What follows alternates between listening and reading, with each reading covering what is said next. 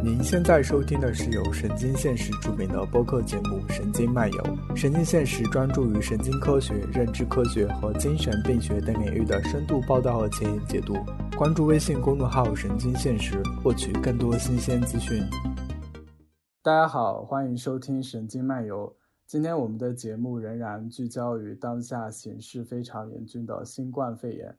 这一期呢，我们将讨论一些疫情期间出现的跟传播学有关的话题，比如说谣言、阴谋论以及新闻环境等。今天呢，我们有幸请到了神经现实的老朋友方可成老师来做客。另外，神经现实的成员王培也会加入和我们一起探讨。我们先自我介绍一下吧。我是岳川，是神经现实的创始人。我自己呢是新闻专业出身，曾经是某科技媒体的科学编辑。大家好，很高兴参与这个播客的录制啊！啊，我是方可成，我现在在香港，在香港中文大学新闻与传播学院做助理教授，之前是在美国宾夕法尼亚大学获得了传播学的博士学位，然后之前在南方周末这个报纸做过三年的记者，可以说是这个神游的老朋友了。不过确实这也是第一次真的参与到这个内容制作的这个过程当中来，所以也很期待。大家好啊，我叫王培，是神经现实的译者，呃，当然兼职译者啊，呃，现在的工作呢，呃，其实是从事金融业，不过我的专业呢，一直是这个学新闻传播，毕业于北京大学，跟方可成老师呢，啊，也是校友后门。你是哪一级啊？我是两千零六年毕业，我应该是两千零四级研究生，我本科是人大新闻学。哦，OK，那就是我的师兄了。我是零四年读本科的。啊，没有没有没有，这个您您是专家啊？没有没有。这一次疫情，我们应该都会有一个感觉，就是好像谣言无时不刻的出现在社交媒体上。不知道大家有没有特别印象深刻的谣言？我自己觉得比较深刻的就是说新冠病毒是人为制造的这样一个谣言。嗯，这可能是比较涉及到一个背后的这种科学的这么一个谣言，对吧？嗯，对。那我觉得其实这个事情，呃，怎么说呢？当然中间有很多谣言，但是其实一开始从一定程度上的这种隐瞒到大家。后来终于知道真相，这个过程，实际上我我印象比较深的，可能是一月二十一月二十号之前的这样一个过程吧，就是这样一个官方没有消息，民间有很多传言的这样一个过程，我觉得对我来说印象最深的。呃，我知道，就是方可成老师之前研究过关于谣言的一些东西，那您觉得就是为什么人们会去相信这些谣言呢？就是从传播学的角度来看，嗯。啊，因为我们今天可能一个大的主题是谣言了，我想首先啊讲厘清三个概念吧，就是说，对，其实其实你刚才说我之前啊做了挺一些关于谣言的事情，其实严格来说跟不是谣言的事情，而是用英文来说是关于 misinformation 和 disinformation 这这两个概念的事情。那这个事情呢，这两个概念它其实是二零一六年美国大选、英国脱欧这一系列的事件当中。大家发现流传了很多的这种假消息，然后所以就在整个学界有非常非常多的研究。那这两个词的概念，misinformation 就是错误的信息了。那 disinformation 呢，就是指那些故意诱导而造呃制造的这些假信息。所以 misinformation 可能是无意造成的，可能是在你不知道的情况下造成的。但是 disinformation 呢，是你有意造成的。所以 啊，我之前。主要做了一些是关于新闻媒体是怎么来去在这种情况下去修正这种 misinformation 或者 disinformation。那主要的这种方式呢，就是做这个所谓的这个事实核查了，就叫 fact，叫做这个 fact checking。那这是这两个概念，相对来说，我觉得相对来说比较清晰一点，因为这里面会涉及到一个很简单的判断，那就是什么是真的，什么是假的，什么是事实。什么是想象，什么是观点，对吧？这些呢，就是比较容易去定义的。那谣言这个，说实话，就不是一个那么容易定义的这么一个词了。因为也有人说这个词的中文翻译可能会有些误导，对吧？可能会觉得它应该是传言才对，因为啊，好像在汉语里面，你说谣言好像就在说它是假的，但其实很多时候 rumor 这个东西不一定是假的，它有可能是真的，或者有可能是一段时间之后被证明是真的。所以我想有一个很重要的因素就是，谣言它本身它自己就是一个带有一定的可能带有一定真实真实成分的吧，所以大家去相信它。也不是什么太意外的事情。另外呢，就是可以啊，你你说是不是可以这样理解啊？就在如果我们给做定义的时候啊，就谣言在中文语境下，是不是大家潜意识就把它当成了一个贬义词？但实际上来讲的话，应该来讲谣言，就像您刚才讲的，就是它其实就把它可以理解为传闻或者传言，并不能说谣言就一定等同于假消息。但是我们大众的理解可能就觉得谣言就一定是假消息，对它更多的是一个还没有证实，并不知道它是真的还是假的，处在一个不确定的状态之中。我觉得更多是这样一种一种概念。那我就继续说啊，就是一个方面是因为它可能有真实的成分了，另外一个一个啊一个重要的原因呢，我觉得实际上是整个社会环境中，如果你取得确定的真实的。信息啊，而且是从有公信力的机构获得这样信息的这种渠道是有限的话，那大家没有办法获得这么多的可靠的信息，那这个时候大家就只能去依靠一些未经证实的信息，也就是我们所谓的谣言传言了。所以我觉得从这样一个角度来看，我们也可以理解为什么我说我对一月一月二十号之前的这种各种传言的这种啊这种情况是。最有啊印象，那是因为那个时候我们是这个信息最缺乏的时候，官方是没有基本没有什么信息发布的，所以在这种情况下也是啊怎么说最容易引发这种啊传言传播的吧。刚刚提到了说，我印象比较深的是病毒是人为制造的那一个谣言，然后其实就是在疫情期间也有很多类似的我们叫做阴谋论的这样。一些谣言产生，还有另一个是说，呃，病毒是实验室泄露的。那阴谋论的土壤是什么？我之前看过一些资料，会说阴谋论可能特别偏爱政治事件。其实是在国外的话，左派和右派他们这样一种会有选择的去散播一些阴谋论，这样。嗯，我我先简单讲一下，然后这个王培师兄可以补充哈。我。自己的感觉就是阴谋论，简单来说，用四个字概括就是一盘大棋，就是觉得 很多我们这个啊看到的现象背后都是有着你不为人知的以几个人、某些组织去操纵。所以在阴谋论中最经常出现的，比如说什么罗斯柴尔德家族啊，比如说什么共济会啊，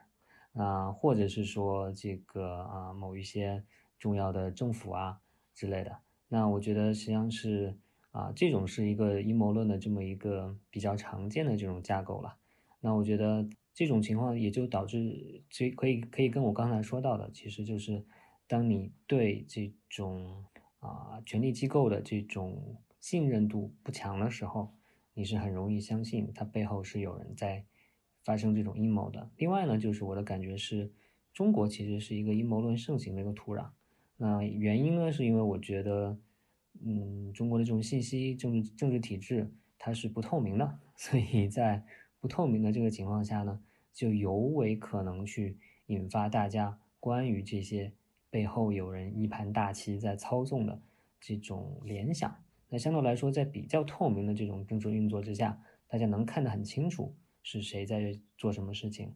这个方面的这种啊联想呢就会少一点，所以这是。我的一点一点想法吧，我说说我的想法吧。其实阴谋论这个问题，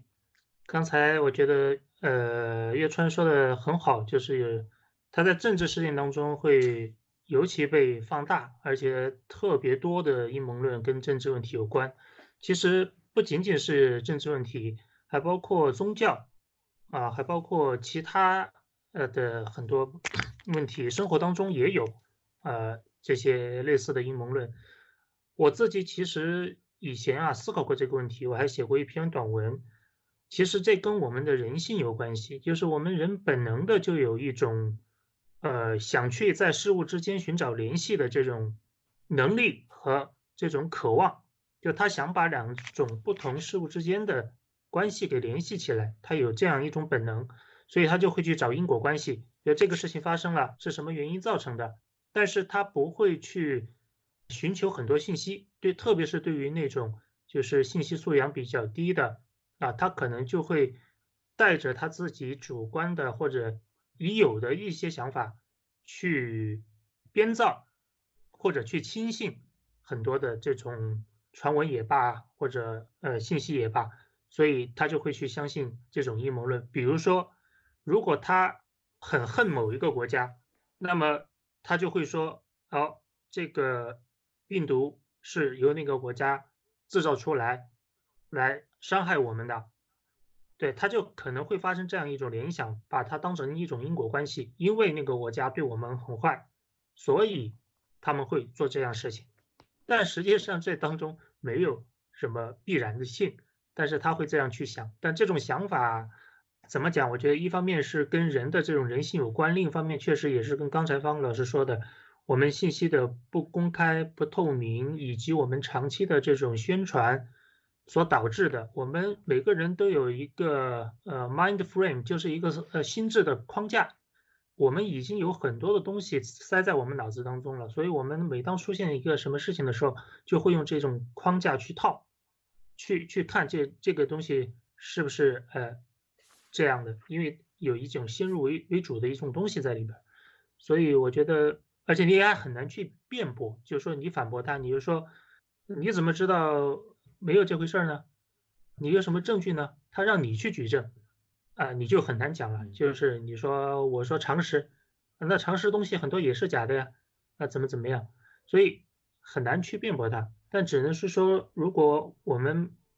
这个大家的这个信息更公开、更透明，然后素信息素养、你的这个专业能力、你的信息这个辨别能力更强，可能会更好一些。嗯，我刚才提到这个 mind frame 嘛，我我想插一个一个一个问题啊，就是不知道你们两位是否有了解，就是啊，我确实我同意，就是说大家如果你有既定的框架，就会容易把新的事实塞到这个框架里面来。但是我就在想说，我不知道心理学上啊，或者是嗯，有没有一种这种啊测量的变量，就是可能不同的人的这种 frame 的强度是是不是会不一样？也简单来说，就是说是不是有的人会更开放一些？有的人呢会这种啊更不愿意接受新的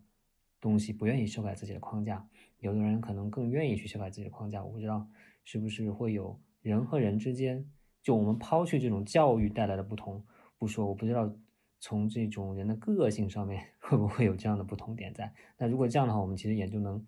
判断出什么样个性的人或许是更容易相信阴谋论的。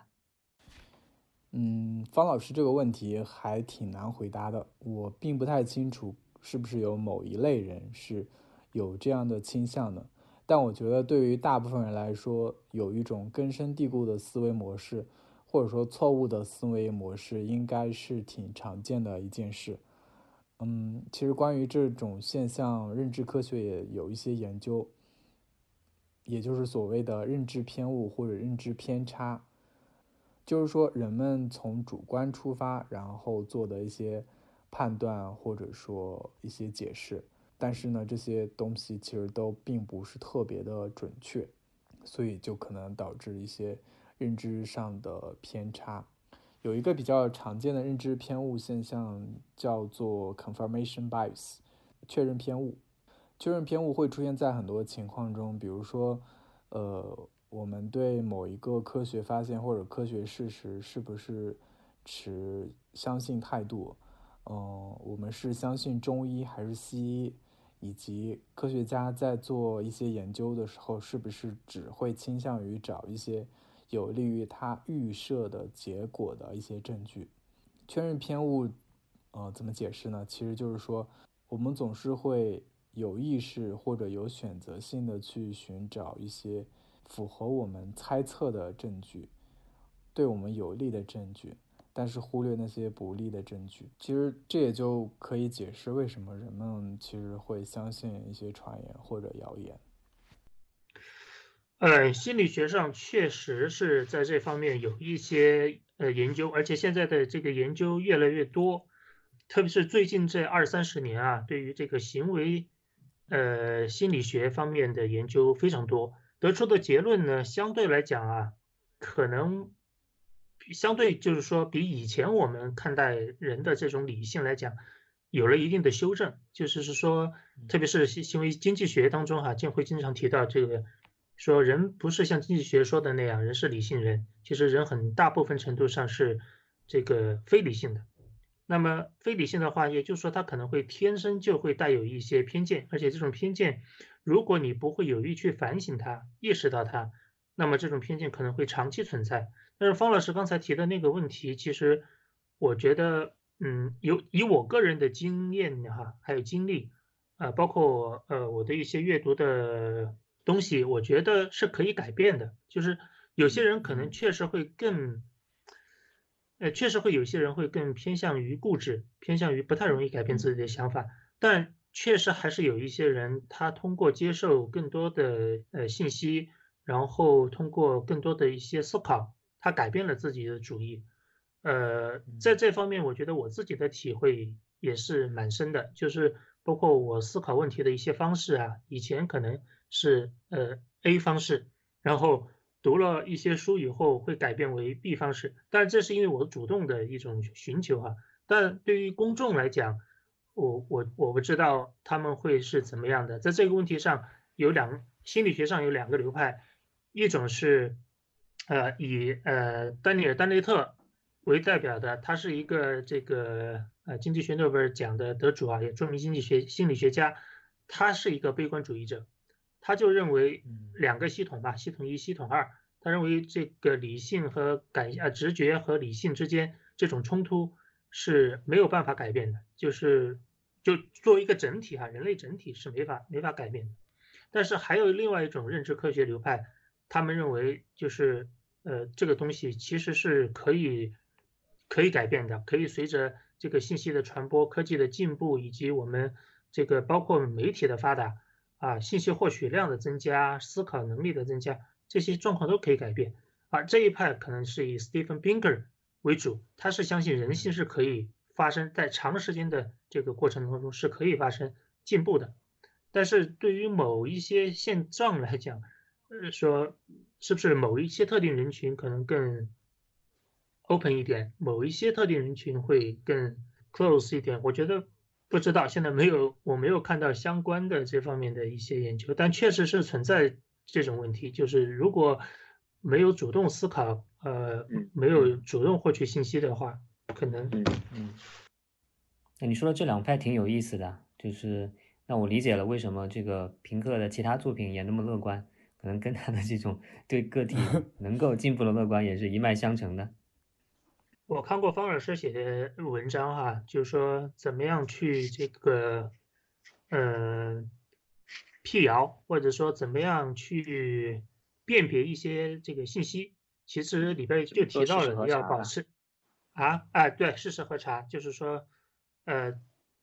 怎么样去做好事实核查，或者你怎么样去辨别信息，其中就提到了很很关键的一点。但其他技术层面的东西我不提啊，就提就提到了人要保持一个开放的心态。特别是在对于这个信息啊、知识啊这方面，我觉得这是一个非常重要的一个素质吧，或者素养吧。但是对于中国人来讲，好像这方面确实相对来而言会比较缺乏一些，因为我们所受的教育，呃，长期以来就可能告诉我们答案就只有一种，然后我们也是一种应试教育，所以我们很少去想，呃，是不是还有其他的这种可能的答案。是不是呃对立面的这种观点呃也有可取之处？好像在这方面我们所受的这种教育和训练确实相对要比较少一些。对，而且你说到这个，我就想起来说，其实这是一种啊，另外一种就是你可能就走向另一个极端了，就你就什么都不相信了，你就会你就会觉得各种都是相对的，都是虚无的，对吧？这个也是很可能会发生的事情。对对对，你说的非常好。你在美国待过一段时间哈，你就会发现，有信宗教的啊，信的很笃信的，然后他们认为那个东西就是绝对真理，也有虚无的啊，然后呃相对的就觉得什么都呃没有正确与错误之分，然后也没有什么意，但是还是有很多中间这一派的会，他们会觉得说没有那么极端，其实既没有任任何绝对意义上的真理哈，也没有任何这个所谓一点真理都没有，然后全是虚无，全是相对也没有。但我觉得从从某一个领域来讲，还是会有真理，只不过这个真理可能在某一个时点上，它不是全面的，它可能是不断在进步的这么一个过程当中。这个我觉得是是是我的一个看法哈。王培刚提到了说，方老师之前写了呃写到了一个辟谣方法论，方老师可以再具体介绍一下我们普通人是怎么样可以去做事实核查。或者说去看待这些类似谣言的信息呢？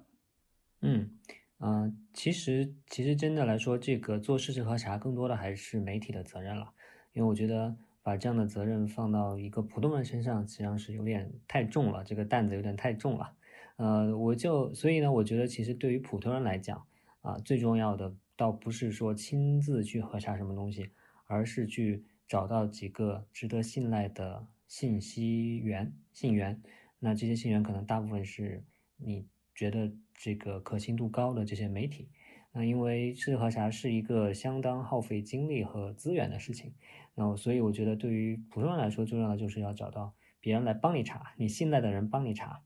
那怎么去找呢？我觉得其实就是啊，一个视频看得多了嘛，看得多了之后就形成了这样一种啊判断在里面。另外一种呢，就是。在我自己的那个做广告，就是我自己的这个公号新闻实验室里面有一个媒体食谱的这样一个栏目，里面呢我请了很多人，这个在信息获取方面很有心得的人来分享自己的这样一些平时通过什么样的信源来获取信息，所以这个是从普通人的层面来说的。那如果说我们说到媒体人的层面，到底怎么去做核查，或者说如果有一些啊有一些媒体圈外的人也想去借鉴一下的话呢，那其实简单来说就是几个步骤吧。那一个步骤的话呢，就是你首先要去找到这个啊被核查的这个啊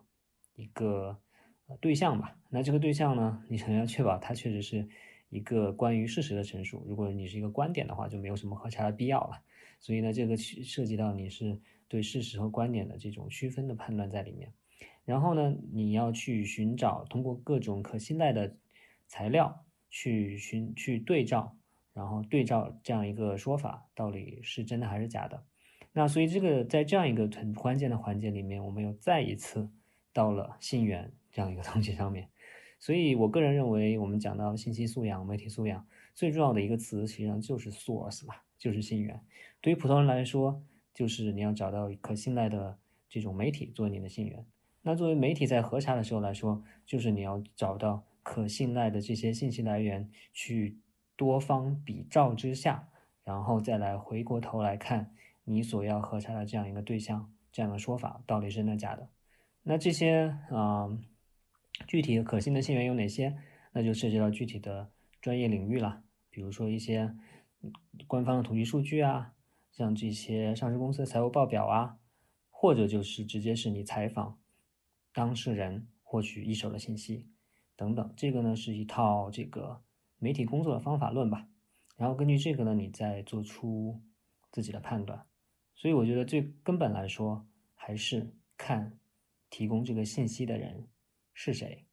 他提供的这些信息信誉怎么样，他是否有动机提供假的信息。所以我觉得这个是最重要的。我想问方老师一个问题啊，就这个问题，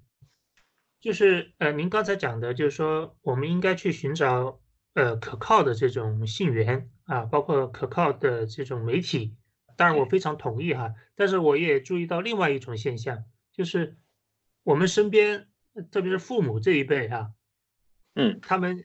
经常是这个呃，我们所谓的谣言的这个阅读者，也是呃传播者啊，他们 会对他们会经常。去看到这种很不靠谱的这信息，特别是标题党啊，然后你可以看到他的那个标题上的那些图片都很 low，但是他们就会相信那里边的内容。然后你跟他讲，你说推荐这些什么财新啊，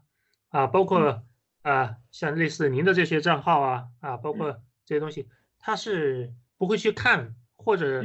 哪怕看了，他可能也不会有持续的关注，但他还是会回到他自己那个状态当中。这个我不知道你怎么看待这种现象，因为这个问题很，我我们家里边没有啊，但很多我们的朋友就是说没有办法跟父母对话，没有办法说服他们，也没有办法让他们这个这个问题。嗯，我觉得。呃，这个一个原因是啊，他们习惯的这种话语方式不一样吧？这话语方式不光包括文字表达的方式，还有图片啊、色彩啊、审美啊这个方面，可能上一代人跟下一代人这种习惯的这种形式都是不一样的。所以确实有人会觉得是说，那我们为了去做到去接近啊父母们的阅读习惯，那我们就把我们。认为好的、正确的内容也做成那个样子，做一些老年表表情包、中老年表情包，然后用一些很鲜艳的色彩、大字，然后之类的来把我们认为好的、正确的东西填进去。我觉得这个是一种可以采用的策略了，因为确实，其实说白了，我们在微信公号这些社交媒体里面能看到的优质的信息，绝大部分信息在生产的时候脑子里面想的是。城市中产阶级年轻人，对吧？因为那既然本来就不是面向中老年人，你在写这些东西的时候，脑子里面想的读者就不是他们，那他们怎么可能是 非常容易去接受这些内容呢？对吧？所以我觉得一个就是一个方式，可能就是去去啊，通过这样一种形式上的改变，通过这样一种读者意识上的这样改变，去做一些针对性的传播，这个是一个了。当然，其实大家不愿意做，因为。老人没没钱或者不舍得花钱嘛，所以在这样一个啊媒介的这样一个商业体系之下，实际上是没有什么太多人来愿意做这些事情的。嗯，然后一点呢，就是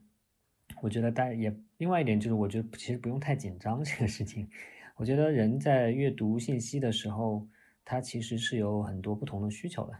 那我们获取真实的信息，帮助我们做出啊。这种明智的人生判断，这个当然是非常重要的一个功能了。但很多时候我们获取信息更多，还有一种，还有一些比如消遣的功能，或者呢是一种社交润滑剂的这种功能，或者对吧？就是大家一起分享分享，乐一乐这种功能在里面。所以我觉得对于一些无伤大雅的，不是那种你信了之后真的就会导致身体出什么问题，吃什么有毒的东西啊，不是这种这种非常非常严重的这种谣言的话。我觉得有时候我们也不用 过于紧张了，这可能也是他们的一种啊对信息的其他的这种价值的使用在里面。这是这是我的一些看法了。另外，其实还有一点呢，就是，呃，我也是跟一些人交流的时候，他们提到说，为什么像中老年人啊特别容易被那些卖保健品的人骗嘛，对吧？你们其实其实其实我听说的就是一种说法，就是说其实他们也知道。这些这些这些卖保保健品的这保健品东西并不那么可信，但他们还是买了，因为他们是空巢老人，他们子女都不在身边，而这些卖保健品的人呢，就是真的是把这些老人当成自己的亲爸亲妈那样去对待。关于这个话题呢，我想到其实神经现实曾经还做过一个演讲，我们当时请到了北大的心理学副教授张欣老师。从心理和生理的角度专门讲老年人为什么会上当受骗，在他提到的几个原因当中，就包括像刚方老师说的，其实骗子满足了老年人的某种需求，从他们的社会关系的外圈打入到内圈的位置，内圈呢原本应该是老年人的子女所在的位置，但是呢，他们把这个位置拱手相让了。另外一个心理上的原因是，老年人他有一种被需要的感觉，就是他的自尊需要得到一种巩固，让他会觉得他对家庭有贡献。骗子也正是利用了这样一种心理。关于其他的一些原因，我在这里就不赘述了。呃，大家感兴趣的话，可以在神经现实的公众号或者 B 站去搜索观看，我们也会把相关链接放到本期的 show notes 里。其实说到这儿，我突然想起来，其实这也是一种圈子文化嘛。因为父母他们朋友，其实他们发那些东西都是他们朋友之间相互在转发，就是他的同学转发出来，然后他看了，他又在转发，然后其实看的都是他们他们那个圈子里边的。就年轻人看了就觉得好像有点不可思议，当然他们觉得呃我们这种看法也不可思议啊，所以有的时候可能会出现一些隔阂吧。啊，但这可能也是圈子文化的一种，就他们彼此之间通过这种方式，其实在建立一些情感上的一些联系。就是这些内容，他可能觉得也没有去想过他真对还是不对，或者没有那么去较真儿。他只是觉得好像我获取了东西，然后我就信了。然后因为是我的同学发给我的，或者我看了我同学发的这个朋友圈，我就天然就相信了。他也没有去仔细去思考、去分辨。对，没错，我其实这个就。在传播学里面有很经典的叫做两种传播观呐，那一种传播观就是说把传播就看成一个非常实用性的信息传递，那你这个做传播的目的就是要把 A 这个信息从我的脑子里传到你的脑子里，就好像把一车东西从 A A 地运到 B 地一样去了，那这个是一种对传播的一个一种看法，一种啊一种看传播的这样一种角度。那另外一种角度呢叫做仪式观了。他说：“我们其实，在很多时候在做传播的时候，我们并不在意这个信息传递的怎么样，并不在意这个信息本身的质量真假怎么样。我们只不过在传递这个时候成了一个共享的一个仪式。那这个最典型的就是说，我们看，比如说春晚，对吧？那 春晚成了这个全球华人的这样的仪式。其实大家不是太 care 这个领，当然大家会吐槽这些内容了。但其实更重要的是说，大家一起在看。”特别是对于一个家庭一起在看这个仪式，是一个最重要的。所以我觉得你你刚才说到这种圈子里面传播，他们可能确实根本就不在意这些东西到底是真是假怎么样，只是觉得确实是一个维系圈子的这样一个工具。对。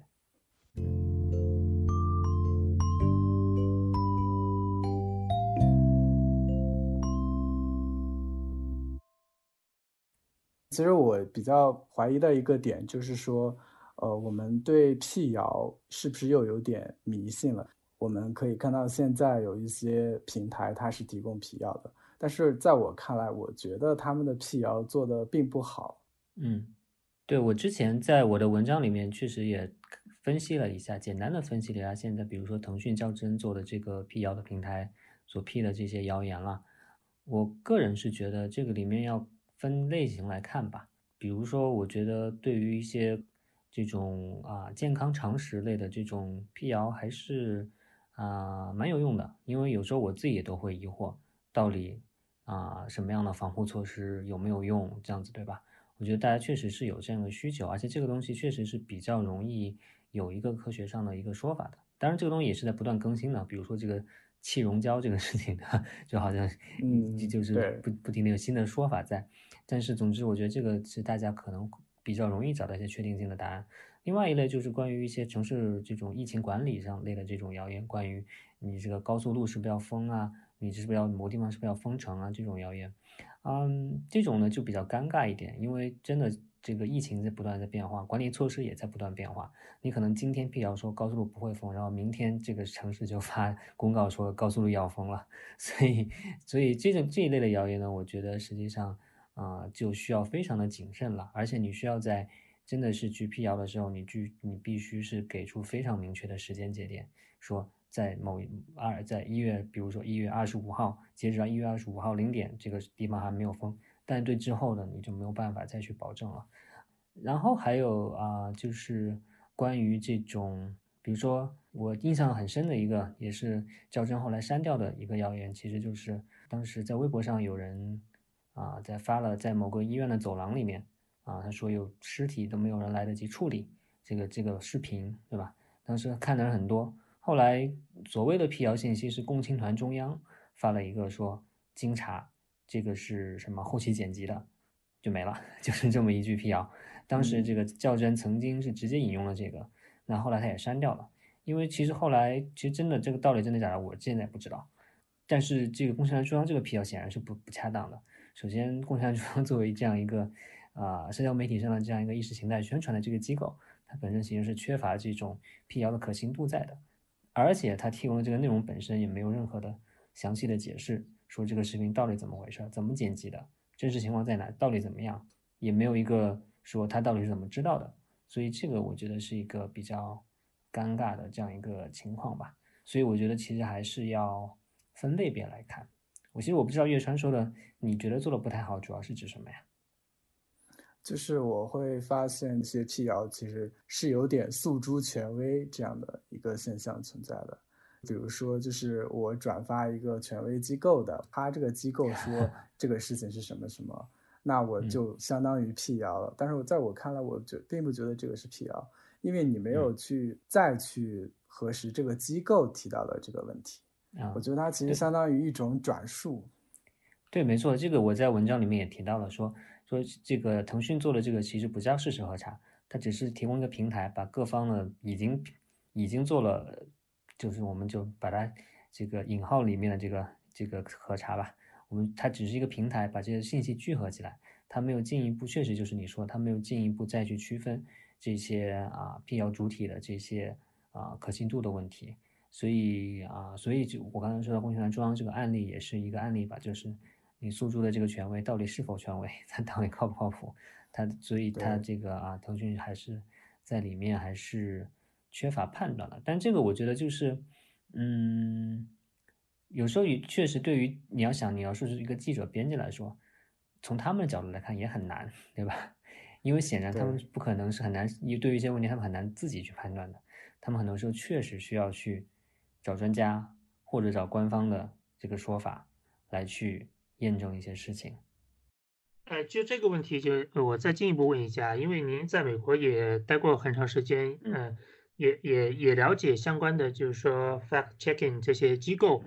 嗯，他们是怎么做的？因为，呃，我我我在想这个问题哈，因为平不管是腾讯也罢，还是这个微博也罢，他们现在目前做的只是提供一个平台，就像您讲的，那么。在呃美国的话，它也是一种平台化的运作，还是说它专门有一帮人，可能是兼职哈？我想象，因为其实这也是一个问题，就是说如果全职来做这个事情，那它商业模式何在？如 果呃如果是兼职做这个事情的话，那么他有什么样的能力去呃保证他所核对的这些事实是真的还是假的，或者他他怎么样？我不知道在这方面你能跟我们分享一些。什么你所知道的一些东西？嗯嗯，对对，这个问题很好啊。其实简单来说，就是他们啊，是不是平台化的？他们是专门有自己的团队在做事实核查这件事情。他们对每一条事实核查都需要经过一个很严格的步骤，需要经过很多人的这种确认，然后需要保证，或者是保证联系到当事人本人，或者是保证查询到。一些权威的资料，而在美国的这个语境下，比较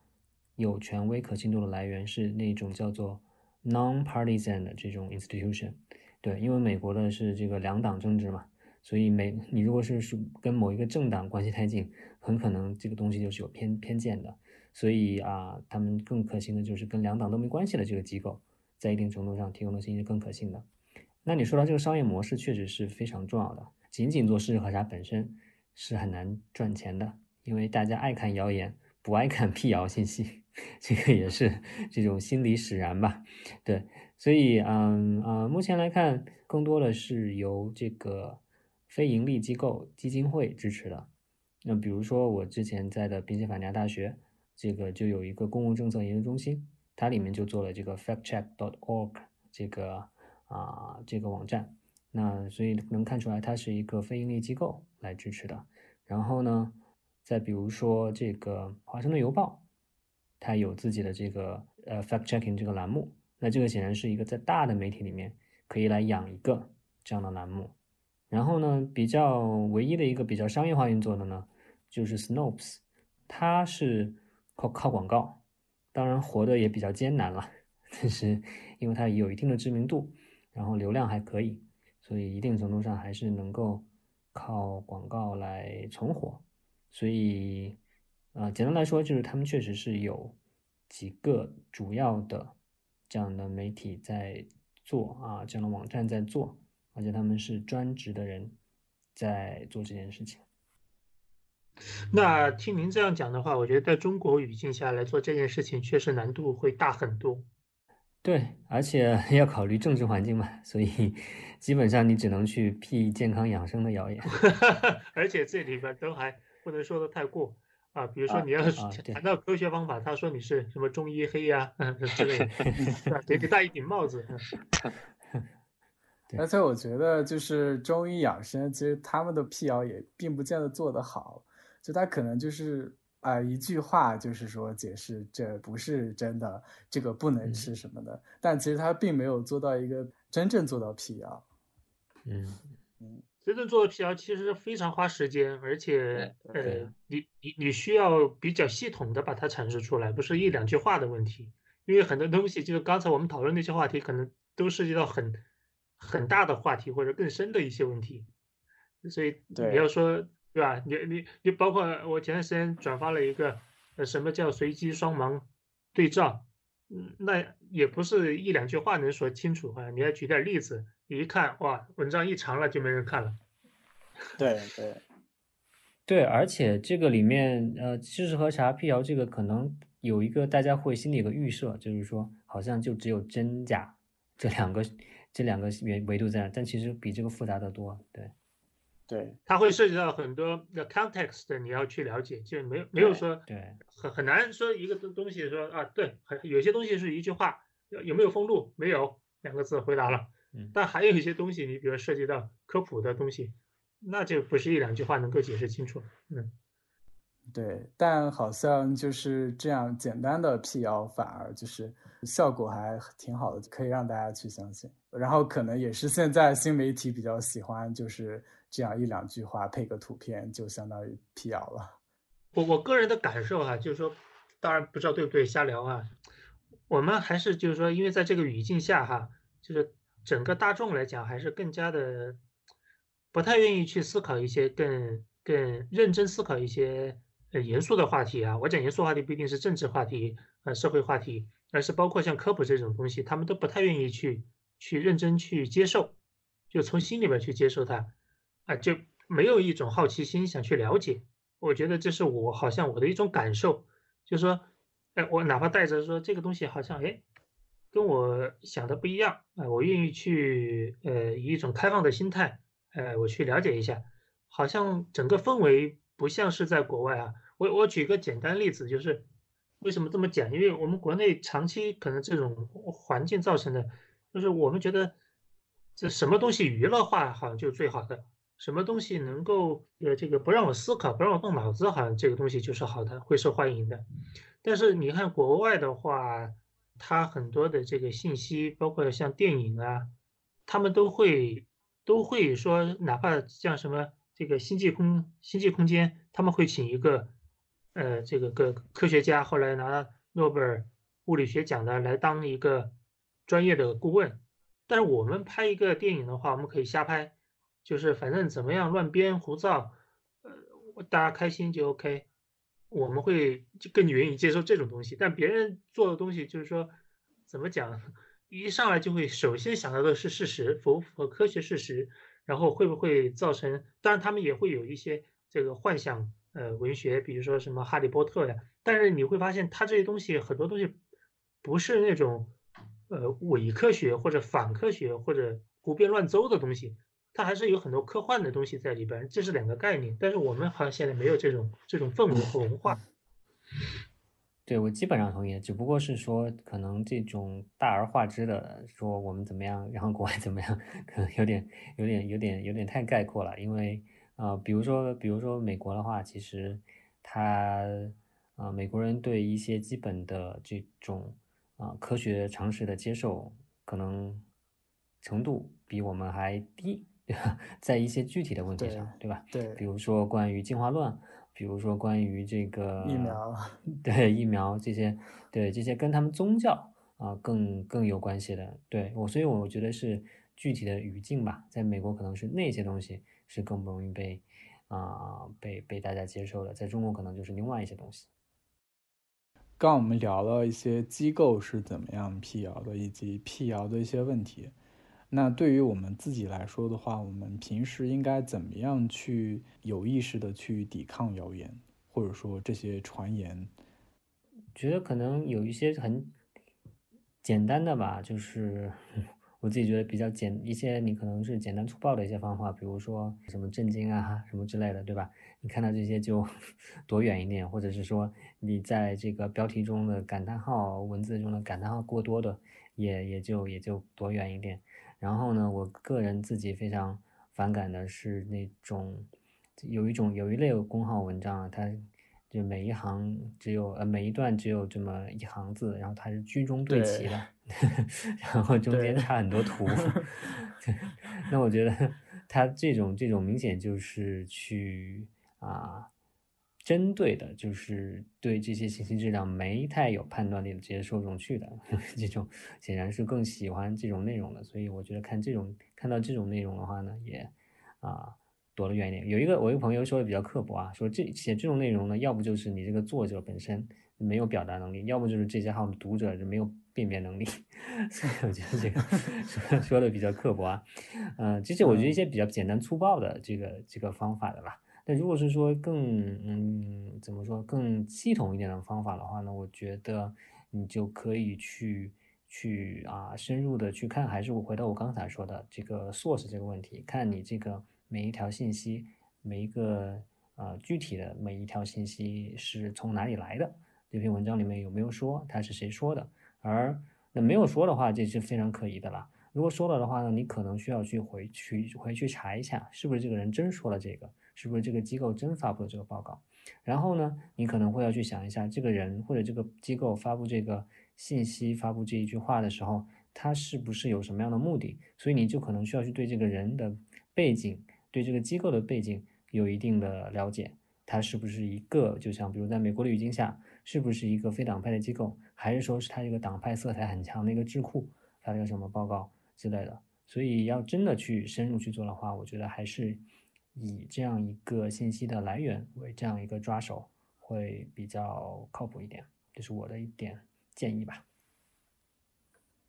我觉得从我自身来看的话，其实我看这些新闻，其实我本身也会有意识的去去有一个短暂的去怀疑，到底它是不是呃确有其事。但我发现，其实我也有时候会。就是有一种倾向，就是我想立马去转发它，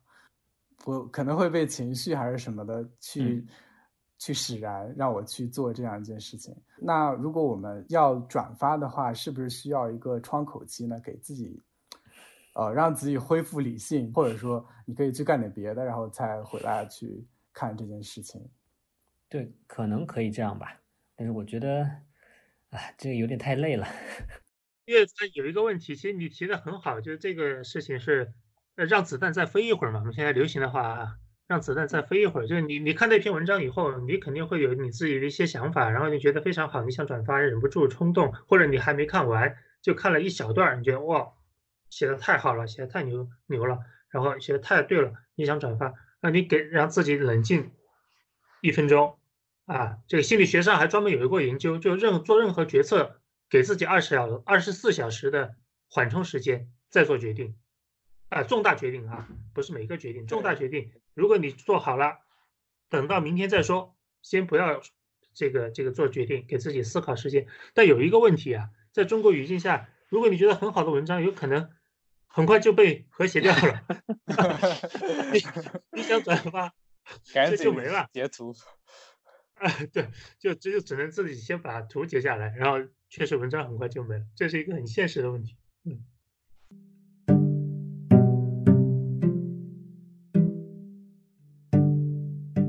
我想问那个方老师另外一个问题啊，可能呃也跟这次其实跟这次这个疫情有关，但我觉得也跟我们前段时间啊，但比较敏感的一件事情哈，就是发生在我们这个香港。我我因为我一直在关注你的这新闻。呃，实验室，然后你也写了一些文章，包括你也被呃网民攻击啊，嗯，呃，这章我都看了，呃，我这确实非常受益啊。这个我就想问，就在这种社交媒体的这种环境当中，呃，您觉得它对于传播真相来讲，跟传统媒体时代有哪些不同？还有就是说，呃，在这一次的疫情当中，你觉得？这个社交媒体在当中起了什么样的作用？你有没有一个总体的一个评价？嗯嗯嗯，这都是很好的问题啊。就是我觉得，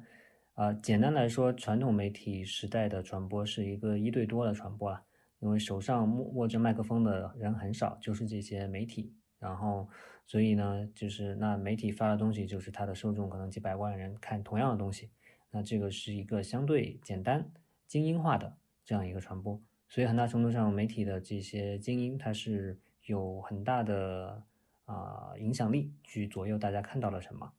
啊，当然这个影响力它有好有坏，对吧？你可能是因为每个人这些精英自己的判断可能也是有问题的，他们也可能自以为是，或者是有自己的偏见，所以呢，啊，但是这种啊相对来说，他们的这种权利可能就很大。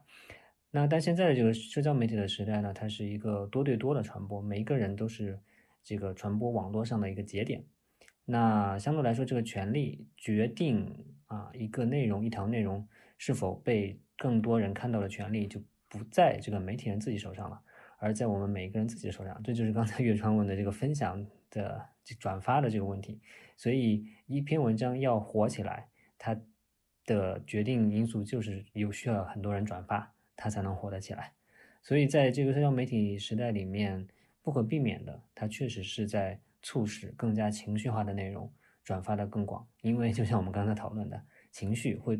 激发你的转发，而那些冷静、深入啊、客观、全面、面面俱到、深入剖析的文章，可能就会熄灭你的转发欲望，所以你可能就觉得哇，看着挺好的，但是也并不想去转发出来，对对，或者就干脆太长不看。所以啊，我觉得确实，如果单纯从这个角度来说的话，社交媒体年代里面，确实对于真相。对于高质量信息的这个传播，它确实是有一定的阻碍作用的。这个之前这个科学杂志封面文章也谈到了，就是在推特上做实验的话，那确实就是的这个虚假的信息的传播就会是比真的信息的传播快，因为大家更容易去、更愿意去分享这些虚假的信息，因为它里面刺中了你的某一些情绪上的反应。所以从这个角度来说，它确实是一些比较悲观的结论了。但是如果你聊到这一次这个。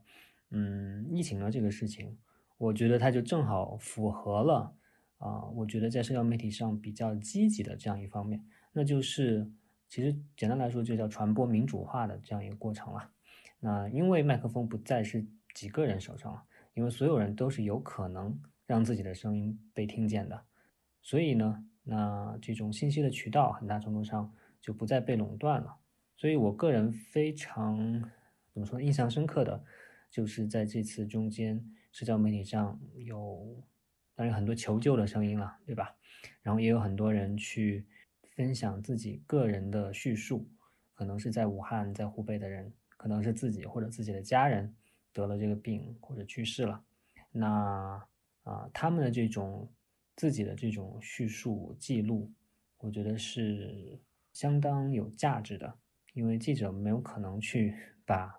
受影响的这几万、几十万或者更多的人去记录下来，但是如果大家有一个平台去发出自己的声音，一方面呢是给自己求救，另外一方面呢是记录下来这一场巨大的疫情当中的个人的声音、个体生命的经历，我觉得这个是一个非常有价值的东西。所以有好有坏吧，所以我觉得，而且很大程度上，我们刚才说到了。我们刚才的一些讨论里面，我个人觉得哈，可能我们会有意的去觉得理性是好的，情绪是坏的。其实这个并不一定，对吧？因为啊，很多时候啊，情绪本身它其实或者可以保护我们个体，或者可以保护我们的群体，或者可以去推动一些事情的变化，推动一些社会的进步。其实它中间都摆脱不了这种情绪的力量、情感的力量。所以，社交媒体它能放大这种力量，我觉得在一定程度来说，也是有自己的这个积极的一面的。对，就是从呃认知科学的角度来说，其实呃情绪也算是理性决策的其中的一环。看怎么使用啊，就愤怒也有很多种，对吧？愤怒还有使用的这个呃方式的问题，就以什么样的呃这个方式去使用愤怒，比如说这。李文亮医生去世，大家很愤怒，我觉得可以理解，是吧？但有些愤怒可能可能是一种不太好的愤怒，那情绪也是，理性也是。如果过于理性也不对，啊，这个过于感性，对他他他也不是说割裂开来，对，有好有坏。嗯，但我我刚才这个听方老师讲，我这非常认同一点，就是现在的这种快餐文化哈，我把它理呃归纳为这种快餐文化或者呃快餐讯息，确实会不断的冲击民众的这种大脑啊，不管是主动的还是被动的，就这个确实非常考验嗯这个每一个人的这种呃信息辨别能力，还有这个他们的一种开放的这种心态。我觉得确实是这样的，就是因为如果大家每经常都受到这种短信息的这种刺激和影响的话，就很难沉下心来去呃阅读一些刚才我们讲的呃可以去思考的。但有有些是可以思考的，有些是人生的感悟和经历，包括你刚才提到的呃那些呃他们真实发生的那些故事，可能有些人都不太愿意会去看，他只想看到一些这个标题党啊或者什么。口号的东西啊，这个我觉得还是，我觉得感受还蛮深的。嗯，说到个体的话，其实社交媒体有很好的一点，它是可以放大我们的同理心，就是在这种事件中，可以迅速的让我们和他人去产生共鸣，让我们能够很快的去理解别人。我觉得这一点是，呃，其他的媒介是没有办法做到的。呃，冯老师，呃。就是如如果说呃我们只只说中国哈，就是说这个社呃自媒体吧，社交媒体要做得更好的话，您觉得特别是在这种非常时期，在疫情这种民众情绪比较亢奋啊，各种情绪都会爆发的时候，会怎么做会让自媒体会或者社交媒体它的作用会发挥的更好一些？你们有相关的一些建议？这个很大了，就是因为你所。就是我们所认为的好，可能并不是这些自媒体从业者认为的好，对吧？因为对于自媒体从业者，对于所谓的内容创业者来说，他们的好基本上只有一个，就是流量大，然后 获得更多的收入，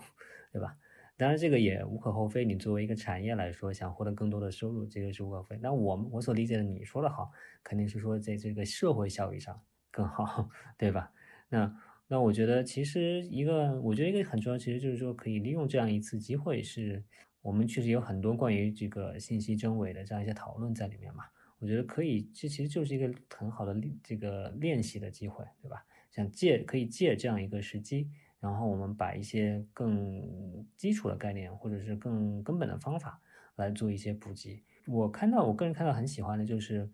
啊，至少看到两个号在做这样的事情，就是说。在做如何把现在正在发生的事情讲给孩子听，我觉得这是一个挺好的这样一个尝试了。因为一方面你给孩子来讲解这些社会上发生的事情，一方面其实你是自己在梳理这些事情，然后你在想如何用一个更好的框架来呈现这样的事情。所以我觉得其实这其实是一个全民去学习练习的这样一个一个机会了。然后的，然后就是我觉得，嗯。就是刚才岳川说的这个同理心的问题，我觉得能够在这样一个大的灾难面前，其实社交媒体它的一个重要特点就是情绪上，其实说白了，我们现在的大家的情整体情绪肯定是比较负面的，对吧？因为你直接受疫情影响的当然很负面，那没没有直接这个得病的人，大家也基本上被关在家里面，基本上是处于一个啊，看到每天看到这些。不好的消息，是处于一个这种情绪比较低落的状态。我觉得，其实我希望这些自媒体能够在一定程度上去做到连接大家，去抚慰人心，去让彼此的痛苦被听见、被看到，然后在一定程度上能够去表达对其他的个体生命的这种支持。我觉得这个其实是社交媒体、自媒体。应该去做的，当然我说的这个不是说那种正能量 这种、这种、这种、这种宣传，对这种同理心的连接，这种彼此的抚慰，它不是服务政治目的的，不是说我们都要一起来啊相信政府，我们一起来这个对吧？不是为了这种政治目的服务的，就是为了去去安抚个体的生命，让我们。彼此意识到，在这样一个本来确实也是这样，在疫情面前，我们确实都是共同体。包老师，我我有一个私人问题啊，我不知道啊，私人问题还要录下来吗？呃，也不一定是私人问题，其实啊，我想问的问题是这样的啊，呃，方老师，就支撑您持续做这个新闻实验室的一个呃动机是什么？因为我我觉得我也没看到任何的这个说俗一点叫商业模式哈，呃，说的这个高大上一点就是觉得就是在做一个很正能量的公益事业，嗯，但是又做得非常好啊，包括您还创办了这个证件啊，啊，也做得非常好。但是我也没有看到很清晰的商业模式，但支撑你做这件事情动力在什么地方？呃，首首先很感谢了，就是啊，我觉得一方面就是说这些对我来说都是都是 side project 吧，就是都不是我的主业了，所以我也不要靠不需要靠它活什么之类的。而且这些东西跟我自己去做新闻传播方面的研究教学都是紧密相关的，我自己也能本身的职业也能从中获取获得很多的益处。我觉得这个是最重要的一个原因。然后呢，我想纠正你一点啊，就是其实是有商业模式在的，就是 对商业模式就是这个知识付费了，就是啊，因为在新闻实验室，我除了做这个公号的文章之外，我还有一个付费的 newsletter 嘛，所以有一些人去订阅我的这个付费的项目，所以其实是能够获取一些收入的。另外，我们也做过一些线上的课程。比如说一个教大家读外媒，其实就是一个媒体媒介素养的课程，这个课程还蛮受欢迎的。今年可能还会再再开这样的课程，所以我觉得其实真的要对一个持续做下去的自媒体来说啊，商业媒商业模式还是必须的。你刚刚提到证件对吧？其实证件现在基本上已经停止更新了，也是因为啊，我们最早的这样一批人，大家都有了都各忙各自新的事情去了。所以，然后我们一直也没有一个商业模式，一直是一个非盈利的这样一个姿态出现的。所以呢，在这样的情况下，我们就能，就是它的这种可持续性就会相对来说弱一点吧。特别是你需要一些一定程度上需要一个小的团队来做的话，我个人是觉得还是需要有一个啊商业模式的存在才能够做下去。说白了，就是说我自己。收了别人的钱来做这个 newsletter，那我就必须 得写呀。所以我录完这个之后，得赶紧再去写新的。呃，我们经常我们也在翻译很多文章哈，国外的，但国外很多的这种网站其实它都是这种公益性的，然后它的盈利模式很简单，就是捐助，要不就是基金资助，要不就是这个读者捐助，嗯啊，捐钱。但我不知道您这方面有没有相关的一些研究，就是说像这种模式，他们就说机构资助的比例是多少，然后呃读者他们赞助的比例是多少，能够让他们存活下来？因为确实有一些这个网络媒体办得非常好，我们经常翻的那个呃，对吧？叫叫 I Air 万古万古，嗯，啊万古啊，对，啊非常好的一个澳大利亚的一一个媒体，就科普媒体，嗯，但它就是这种模式，它也。持续在我看他在经营，我不知道这方面有没有一些研究。呃，这个其实就是关于媒体商业模式的问题了，就是这种啊，你刚刚说到由读者来支持的这种肯定是有的啊，这些我们能看到一些例子，但是现在来说只能说还不普遍吧，不普及吧，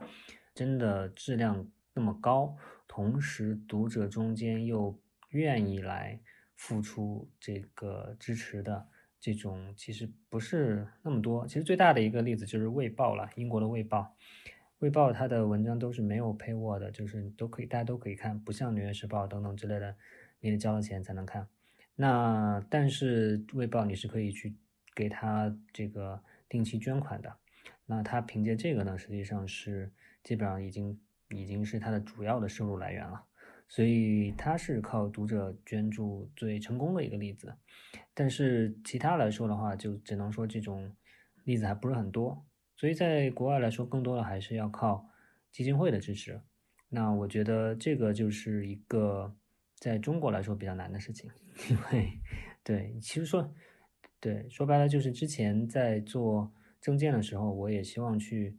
找这种啊，看有没有基金会愿意支持，但是他们觉得这个东西。太敏感了啊！在中国基金会只会去支持扶贫 方面的这个事情。我觉得就是像这样一种媒体或者机构，它本身其实是可以做一些呃信息方面的一些服务，呃，通过它自身掌握的这些渠道和资源，去为第三方去提供一些信息，这样。那你说的像《经济学人》的这种智库这样子的吗？对，是是，嗯。对，也是一种可以尝试的路径。嗯。嗯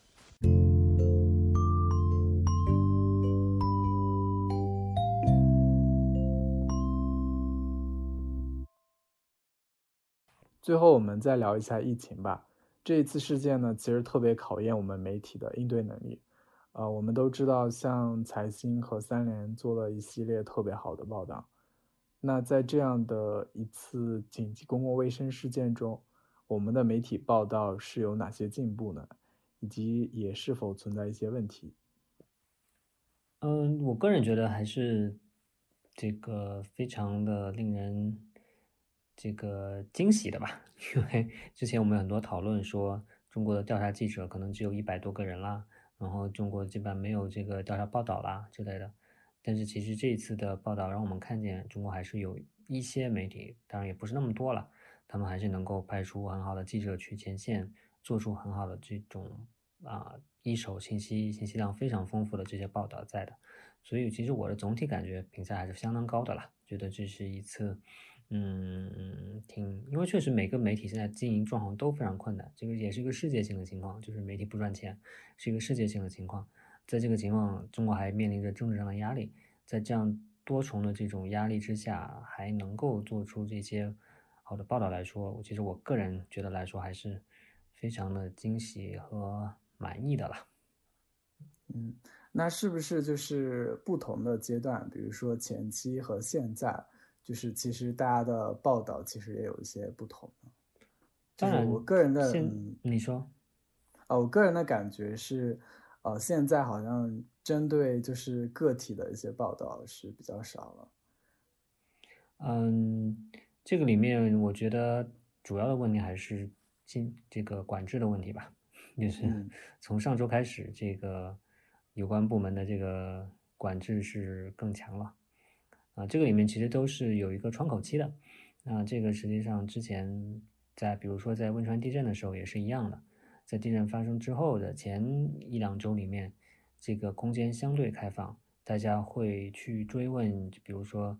倒塌的这些学校的校舍的质量这个问题，还是有一些媒体能够发出来的。但是这个时间窗口过去之后，就很难再去发这些东西了。所以，而我明显能看到上周。这个中宣部派了三百个记者去，对吧？正能量代表团、记者团去，去，显然是这个背后已经是一个嗯管控升级了。所以我个人觉得主要还是这方面的原因。如果说我们是相对自由的，就是我们要做好报道紧急的这种公共事件，我们应该做一些什么呢？嗯，我觉得其实一方面来说，当然是你去最最核心的就是你。这些疫情的发展情况，对吧？这个是最核心的。然后呢，就是这些具体你刚刚提到的这种受影响的这种个体的故事，因为在数字是官方可以公布的，但是数字之下每每一个具体的个体生命和他们的家庭，这些是这个抽象的数字所无法涵盖的。那这个呢，是这个媒体应该去做的。那然后呢，当然就是背后的反思和追责了，对吧？就是啊，这个是我们看到这次有媒体是在很多媒体是在不停的想去做推这方面的，他们做各种各样的时间线，从十二月初到现在，这个时间线是什么样的？就是想追问背后到底有没有瞒报，到底有没有判断失误？那如果有的话，这个是谁的责任？我们看到之前看到媒体给我们呈现出一个。基本上是甩甩锅大赛，就是各方 在推卸自己的责任，但是又有很多的证据证明啊，可能某一些方面都是有自己的这个责任在的。所以我觉得这个追责反思，这个是另外一个方面啊，媒体非常应该做的事情了。当然，然后就是说，去通过这种全社会对同样一个对这样一个大事件的这种集中的注意力。然后能不能去啊引发一些全民的讨论，凝聚成一些共识，然后去推动一些，比如说政策上的一些变化，我觉得这个是在一个理想的条件下，呃，希望能做到的事情吧。对，就这次其实呃，我们很多媒体啊，包括这个财新啊，这个是一直我们觉得这个公信力很强的。包括也有一些自媒体啊，他们的一些报道也罢，或者他们的一些文章也罢，其实还是让我们感受到就是我们之前讲的，其实中国不缺乏这种有能力的这种调查记者，或者能够把媒体做好的这帮专业的人，而是还是缺乏一种环境吧。如果环境能相对宽松自由一点的话，我觉得不仅是这次疫情我们能够呃表现得更好，其实在日常生活当中，可能很多问题都能够得到呃更真实的这种反应和报道。对，而且这个环境还其实也包括商业环境啊。就是大家能够对这些，比如说像财经这样的，更多的这掏钱支持，这个是是也是很重要的。嗯，对。这一次我们看到一个比较奇怪的现象，就是在呃修建那个雷神山火神山医院的时候，有一种现象就是云监工，就是在微博上看直播，然后呃还给在现场的一些。呃，工具啊，或者说建设设施起名，而且是一种很萌化的，就是说什么叉车匠啊，或者什么欧尼匠啊，这样一种呃拟人化的称呼。像这种对这种事件呃出现的这些东西做一些拟人化，是不是非常不合时宜的呢？对我我个人当然觉得它是非常不合适的了。一方面，这是一个非常严肃的啊，关系到这么多生命的。这样的一个事情啊，然后用这种萌化的处理，我会觉得是很不合适的。但我觉得这背后也是整个，其实不光是这一次了，就是啊，之前我们有很多，比如说像阿忠哥哥呀什么之类的 这种，在讨论政治议题的时候，来采用这样一种萌化的或者饭圈的语言。啊，有个公号叫做新传研读社，他发了一篇文章，我觉得蛮好的，它叫做。成年的消逝，因为这个传播学里面有一个很著名的书叫《童年的消逝》，是这个写《娱乐至死》的这个尼尔·波兹曼写的。那他他化用了这个名字，说“成年的消失”，那就是说在我们的这个社会中，似乎已经没有能看到像成人一样严肃的讨论社会议题了。那只允许这样一种低幼化的这样一方式来讨论这些社会议题。所以我觉得，其实这也是一种去政治化吧。就是把本应严肃的这样一些议题消解它的意义，然后只能以低幼的方式来呈现。那我们也那我们也就可以理解为什么央视 在做这个事情，对吧？因为它作为一个一个一个宣传机关来做的事情，其实它是希望大家不要 真的不要去严肃的像成人一样讨论这些这些政治社会议题的。嗯，王培有什么看法吗？关于这个现象？呃，我觉得在日常生活当中没有什么太大问题，但是如果在这种特定的环境下去呃出现这种情况，我觉得呃如果是小孩看了的话哈，我觉得倒是可以理解，就是说但家长需要引导，但如果是成人看了，确实是会造成一些不太好的一些，就是 没有去关注到就是呃具体的呃个体。而是去呃关注到一些表象的一些东西，萌化的那那种东西。从报道的角度来讲，呃，新闻的传播的角度来讲，我觉得不太有利于呃去去营造一个我们真正的正能量的东西啊。但如果是小孩的话，我觉得从教育的角度来讲，倒还是可以这么去做，然后家长再去引导，这个倒还是可以。就比如我的小孩就比较小，或者我如果要跟他讲这个事情，你看。这个这个这个车在那儿动，他们在建设啊。你要说这个，他们可能更容易去去接受，但你要再补充一下，就是这些背后是很多这个辛勤的工人他们在付出。嗯嗯，这个这个是可以。今天我们的讨论差不多也到尾声了，非常感谢方老师和王培一起参与这一次播客的录制。呃，我们从谣言一直聊到了新闻环境。嗯，我还有最后一个问题，是关于李文亮医生的。呃，在李文亮医生去世后，媒体会称他为吹哨人，然后有不少的公众也认可这样一种说法。那么，到底怎么样去定义吹哨人呢？就是大家怎么样去看待这个事情？嗯，我我觉得就是因为昨天正好新闻实验室 发了一篇文章啊，讲一个记者眼中的这个李文亮医生了。那我觉得实际上啊，吹哨人其实简单来说就是把啊一个内部才知道的不公正或者是不恰当、不正当的一些事情给曝光出来。简单来说是这样，但是其实我们就要想一下，说他怎么曝光出来嘛，对吧？所以呢，往往这个吹哨人他是通过和媒体的合作，来把这个事情通过媒体来告知大家。那最典型的案例，在美国当然就是水门事件了，对吧？在水门事件里面，啊，有内部的人把这个信息，这个关于尼克松窃听的这个信息啊，发给了这个提供给了《华盛顿邮报》的记者。然后他们把《华盛顿邮报》通过调查核实，把这个文章发出来了。这个就是一个典型的一个吹哨人的这个案例。那中国呢？我们可以说是七年前的非典，对吧？中间一个很著名的吹哨人就是蒋彦勇医生，对吧？他做的事情呢，就是他看到政府在瞒报这个事情，他自己因为是在军队里面当医生，他知道一些实际情况，那他呢就把自己的这些情况先是写信 写给了中央电视台的四台。和这个凤凰卫视，但是呢，这两家都没理他。然后呢，他觉得，然后这个事情呢被啊美国的这个《时代周刊》知道了，然后《时代周刊》就采访了他，实名采访，然后呢把这个东西发出来，然后呢，这个中国政府去隐瞒 SARS 疫情了，这个事情才被全天下知道。所以这在中国来说，这是一个很著名的案例。所以我们如果要对照这个来看的话，就是李文亮他在。微信群里面告知自己的同事朋友这些事情要注意，确实不能算是一个严格意义上的吹哨人，因为他确实只是告诉了身边的人而已，他没有公之于众。但是我们为什么？但是那篇文章我很认同啊，为什么又说他是吹哨人呢？其实他真正吹的哨，并不是在于把这个疫情告诉大家，他吹的哨是他后来实名接受采访，把自己被公安局训诫。那张纸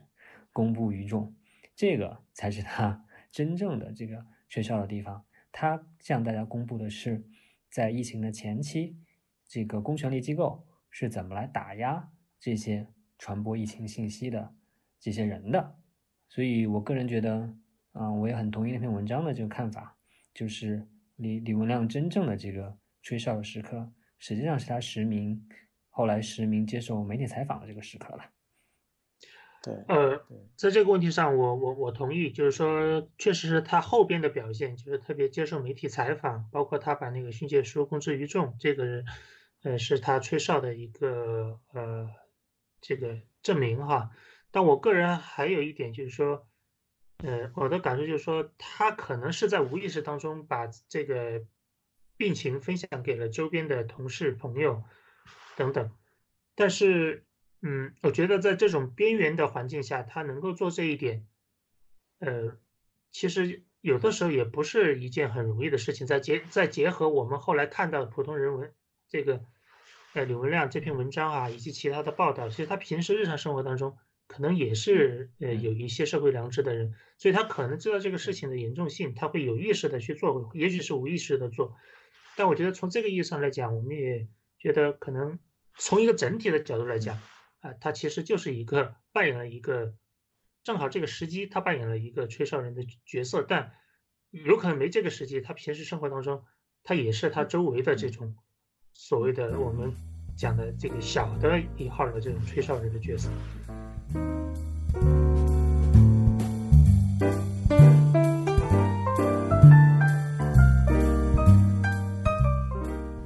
您刚刚收听的是神经现实旗下的播客节目《神经漫游》，神经漫游意在漫游神经与认知科学之领域，揭示认知表象与内里之趣味，由此连接业余与大众之智慧。我们强烈推荐您使用泛用型播客客户端收听我们的节目，这是第一时间听到节目并得到完整资料的最佳方法。搜索“神经漫游”，你也可以在网易云音乐、喜马拉雅、哔哩哔哩、荔枝 FM。和 Spotify 等平台找到我们。